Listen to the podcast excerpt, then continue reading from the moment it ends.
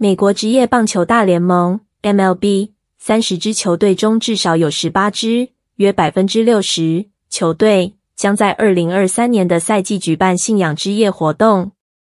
届时将有数千名球迷在球赛结束后留下来参加敬拜活动，欣赏基督教音乐家的表演，并聆听棒球运动员的个人见证。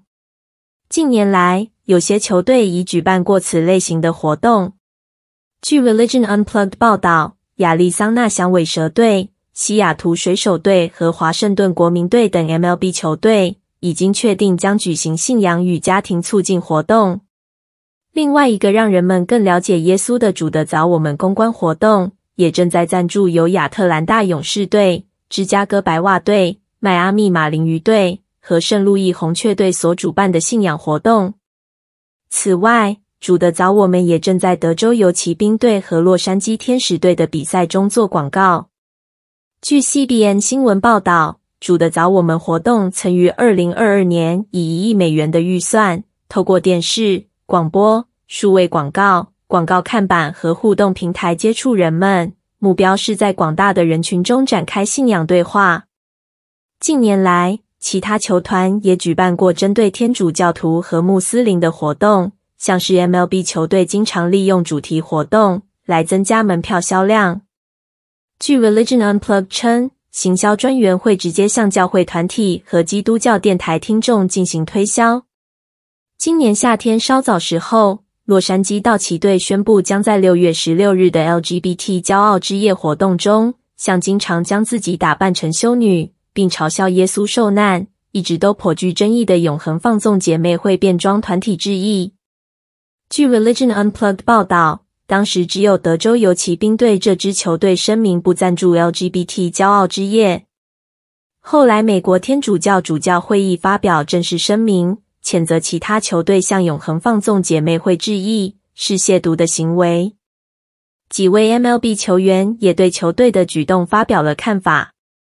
道奇队投手克莱顿·克肖告诉《洛杉矶时报》，他一直以来都不同意在比赛期间举办“骄傲之夜”及向该组织致敬的行为。根据克肖的说法，因着永久放纵姐妹会的争议事件，加速了基督教团体恢复举办基督教信仰日活动的决定。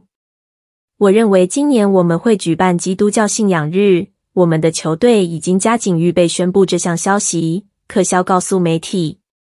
今年决定做信仰日活动，除了是尝试些创新活动之外，更重要的是回应我们对永久放纵姐妹会事件的立场。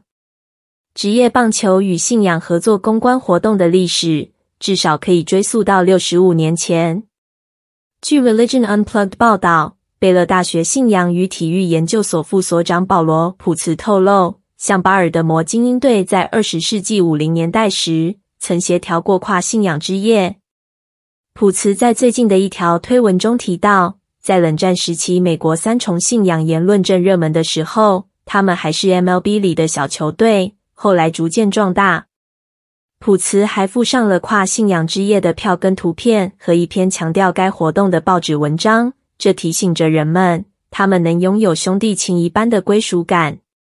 据 Sports Spectrum 报道，三十三年后的一九九一年。圣路易红雀队球迷朱蒂·伯恩在旧的布希体育场组织了首届基督教家庭日，那也是有基督教音乐和球员见证的信仰之夜的首次举行。